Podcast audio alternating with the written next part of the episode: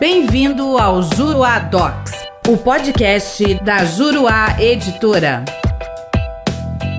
Olá, tudo bem? Eu sou o professor René Hellman e neste podcast nós vamos falar sobre a impugnação ao cumprimento de sentença arbitral. No julgamento do recurso especial de número 1.862.147, de relatoria do ministro Marco Aurélio Belize, a terceira turma do Superior Tribunal de Justiça decidiu que não é cabível impugnação ao cumprimento de sentença fundado nas nulidades da sentença arbitral indicadas na Lei 9307 de 96, no seu artigo 32, após o decurso do prazo decadencial de 90 dias previsto no artigo 33, parágrafo 1 da referida lei. Haverá nulidade da sentença arbitral quando a convenção de arbitragem for nula, ou quando ela for proferida por quem não podia ser árbitro, ou quando não contiver os requisitos obrigatórios estabelecidos pelo artigo 26 da Lei 9307 de 96, que é a lei da arbitragem, ou quando for proferida fora dos limites da convenção de arbitragem, quando for proferida por prevaricação, concussão ou corrupção passiva, quando for proferida fora do prazo eventual eventualmente estabelecido no compromisso arbitral ou em desrespeito aos princípios disciplinados no artigo 21, parágrafo 2 da Lei da Arbitragem, que são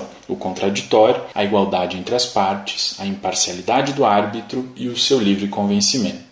Para essas hipóteses de nulidade da sentença arbitral, a própria lei da arbitragem, lá no seu artigo 33, parágrafo 1, traz a solução: propositura de ação anulatória perante o Poder Judiciário no prazo decadencial de 90 dias, a contar do recebimento da notificação da sentença ou da decisão sobre eventual pedido de esclarecimentos. No mesmo artigo, no seu parágrafo 3, há a previsão de que essas matérias podem ser também alegadas em sede de cumprimento de sentença se tiver havido a execução do julgado. Por essa razão, o STJ entendeu que fora desse prazo não há que se admitir a discussão sobre as causas de nulidade da sentença arbitral na impugnação ao cumprimento da sentença decidiu o STJ. Abro aspas. Pode-se afirmar que a veiculação da pretensão anulatória em impugnação só se afigura viável se a execução da sentença arbitral for intentada necessariamente dentro do prazo nonagesimal, devendo ao impugnante, a esse propósito, bem observá-lo em conjunto com o prazo legal para apresentar a sua peça defensiva. Fecho aspas. E no mesmo sentido, no julgamento do recurso especial 1.900.136, é, decidiu o STJ que, embora a nulidade possa ser suscitada em sede de impugnação ao cumprimento de sentença arbitral, se a execução for ajuizada após o decurso do prazo decadencial da ação de nulidade, a defesa da parte executada fica limitada às matérias especificadas pelo artigo 525, parágrafo 1 do CPC de 2015, sendo vedada a invocação de nulidade da sentença com base nas matérias definidas no artigo 32 da Lei da Arbitragem. Fecho aspas.